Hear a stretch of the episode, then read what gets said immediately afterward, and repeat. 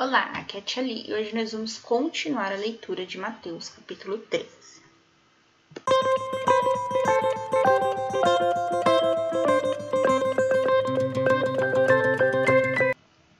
Bem-vindos aos Novenáticos Kids e hoje nós vamos continuar a leitura do Evangelho de Mateus a partir do versículo 45.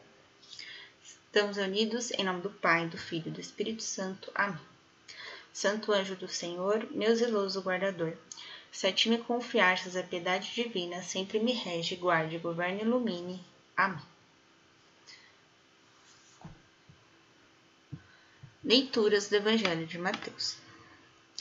A pérola encontrada. O reino dos céus é também como negociante que anda à procura de pérolas preciosas. Ao encontrar de uma de grande valor, vai, vende tudo que possui e a compra. Então, muito bem. Eu não sei como vocês sabem como é formada uma pérola. A ostra, ela fica quietinha, lá no fundo do mar, bonitinha. Tá lá, quieta. E de vez em quando, né, ela abre a conchinha dela assim, né? Pra entrar um pouquinho de água e fecha. Nisso, né, que ela abre, né, que é como se fosse um movimento de respiração mesmo. Isso que ela abre, entra às vezes grãos de areia. E aquilo incomoda ela. Então ela para se proteger daquele grão de areia, ela produz um, um líquido, né? E vai envolvendo aquele grão, e vai envolvendo aquele grão, e vai envolvendo aquele grão, e vai envolvendo aquele grão. E aí, quando você acha a ostra, ela tá com aquela bolinha dentro dela, que é o líquido que está envolvendo um grãozinho de areia. E é uma coisa tão bonita e tão preciosa, né? Brilhante, a maioria delas são redondinhas, né?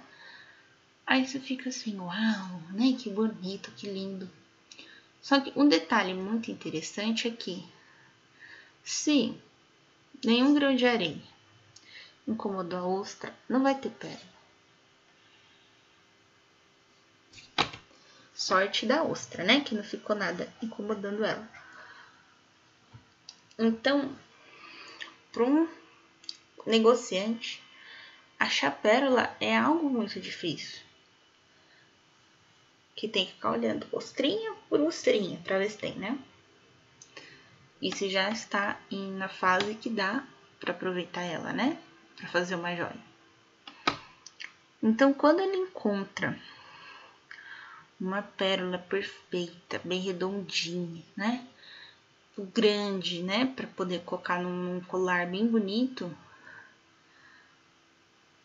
É, esse valor é tão grande para ele que ele vende tudo que ele tem para comprar aquela pérola porque ele sabe o quão preciosa e o quão custosa que ela é. Então, esse é o reino dos céus. Se a gente soubesse que ele é um lugar muito, muito, muito precioso, a gente ia vender tudo que a gente tem para ter o reino dos céus. Então, a gente ia fazer todo o esforço que fosse possível para ter o reino dos céus. E é interessante que em nenhum momento Jesus fala para a gente que para ter o reino dos céus vai ser algo fácil. Ele sempre exige um esforço ou uma ação.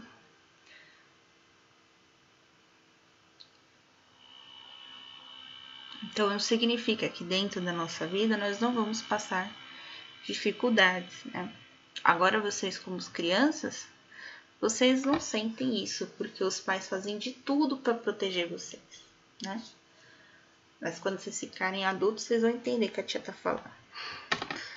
Espera. Então vamos lá. Próxima. A rede. O reino dos céus é também como uma rede lançada ao mar, que recolhe todo tipo de coisa. Quando fica cheia, os pescadores arrastam-na para a praia, sentam-se e juntam os peixes bons nas cestas e jogam fora os maus. Assim será no fim do mundo. Virão os anjos para separar os maus do meio dos justos e lançá-los na fornalha ardente, onde vão chorar rangendo os dentes. Compreendestes tudo isso? Sim, responderam. Então ele disse: Por isso todo escribo que se torna discípulo do reino dos céus é como o proprietário que retira de seu tesouro coisas novas e velhas. Vamos lá. Uma rede. Quem viu Nemo viu, né? É como que funciona, né? Uma pesca com rede e tal. A rede pega tudo, né? E ela acabou pegando o Nemo, né? Tadinho do Nemo. Mas, enfim, então a rede, ela pega tudo. E o bom da rede é que ela não machuca o peixe como faz o, o anzol, né, da vara de pescar. Então ela pega tudo. Então vai peixe, vai lixo, vai tartaruga, se a tartaruga tiver lá, vai algum, vai crio, vai, vai tudo né? Tudo que, que puder, que te, vai, vai junto, por onde a rede passa. E aí o pescador vai pegar e vai separar. Então ele vai falar: ah, esse peixe aqui tá bom, dá pra vender. Ah, esse é muito pequenininho, é filhote. Joga de volta. Por quê? Como a rede não machucou, o peixe ainda tá vivo, pode jogar de volta, né? Você é muito filhote. E você não é peixe, você é outro bichinho. Tchau, volta pro mar. Lixo. É, na época de Pedro, acho que não tinha lixo, né? No rio, né? Então, mas caso, né, você encontre lá um lixo, tchau, né? Lixo no lixo. E aqueles peixes bons, né, que realmente vão servir, né? Eles vão colocar nas cestas, né?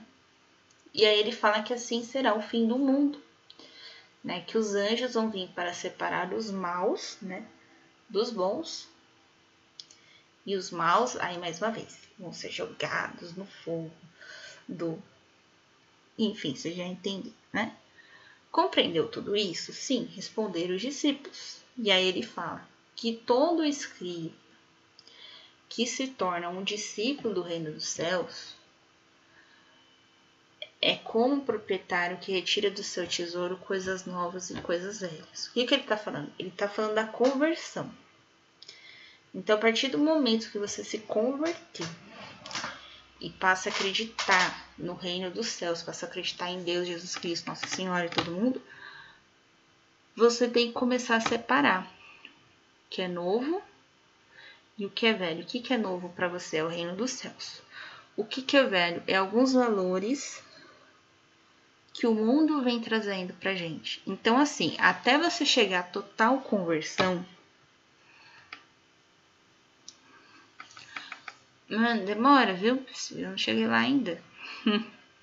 Até você chegar na total conversão, você vai separando muita coisa que é de Deus e que não é de Deus. E aí você começa a jogar essas coisas que não é de Deus fora, né? E muitas delas, a maioria esmagadora, não são coisas, coisas são pensamentos, palavras, atitudes, né? Então demora muito. E eu tô aqui, né? Venho aqui, falo com vocês tudo, mas eu não sou perfeita. Nem um pouquinho. A gente tá num processo, né? Um processo de conversão. Certo?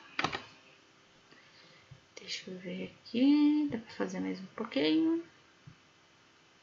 Dá não. Então vamos encerrar com oração. Pai nosso que estais no céu, santificado seja o vosso nome. Venha a nós o vosso reino, seja feita a vossa vontade, assim na terra como no céu.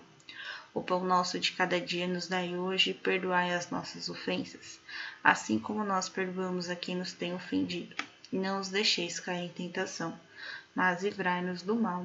Amém. Estivemos unidos em nome do Pai, do Filho e do Espírito Santo. Amém. Um beijo, um abraço, que a paz de Cristo esteja convosco e o amor de Maria.